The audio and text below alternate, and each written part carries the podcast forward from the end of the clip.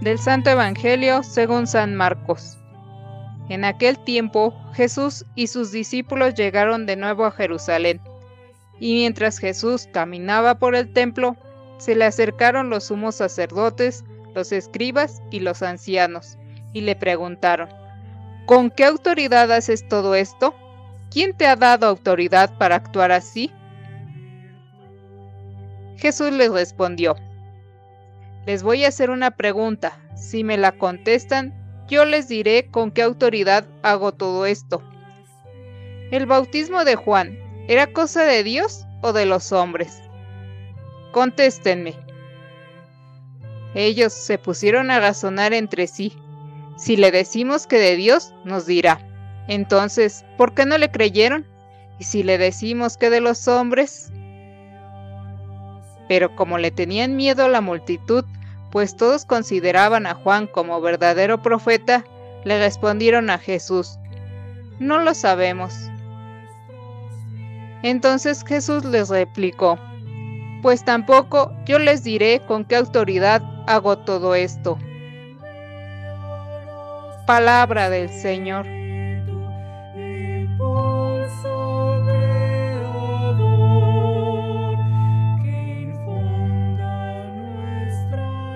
Muy queridos hermanos, hermanas, en el Evangelio de hoy le preguntan a Jesús con qué autoridad hacía las cosas y quién le había dado tal autoridad.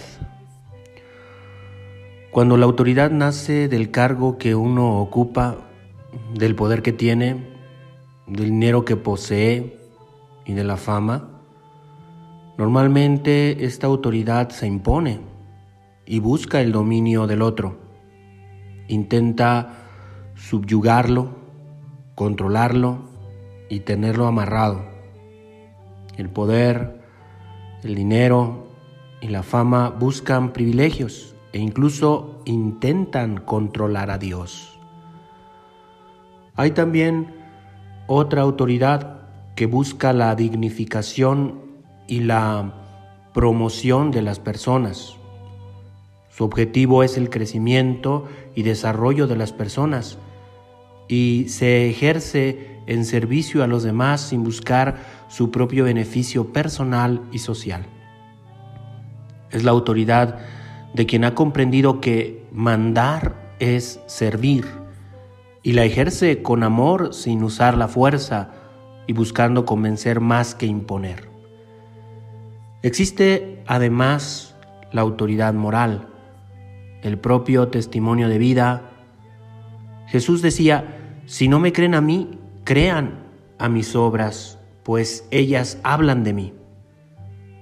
Es la autoridad de quien ha hecho de su vida un servicio desinteresado a los pobres y excluidos. Incluso ha dado su propia vida por su liberación total. Es la autoridad del testimonio verdadero y nítido de la persona que bien que se conoce por sus obras. Porque un árbol bueno no da frutos malos y un árbol malo no da frutos buenos.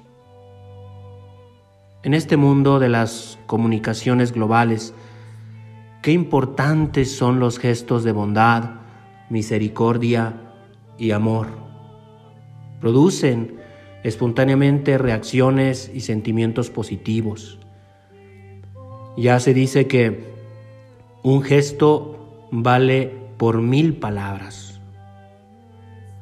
Es la evangelización más convincente porque como decía el beato Pablo VI, el mundo de hoy escucha con más gusto a los testigos San Pablo decía a los cristianos de Tesalónica, ustedes, hermanos, no se cansen de hacer el bien.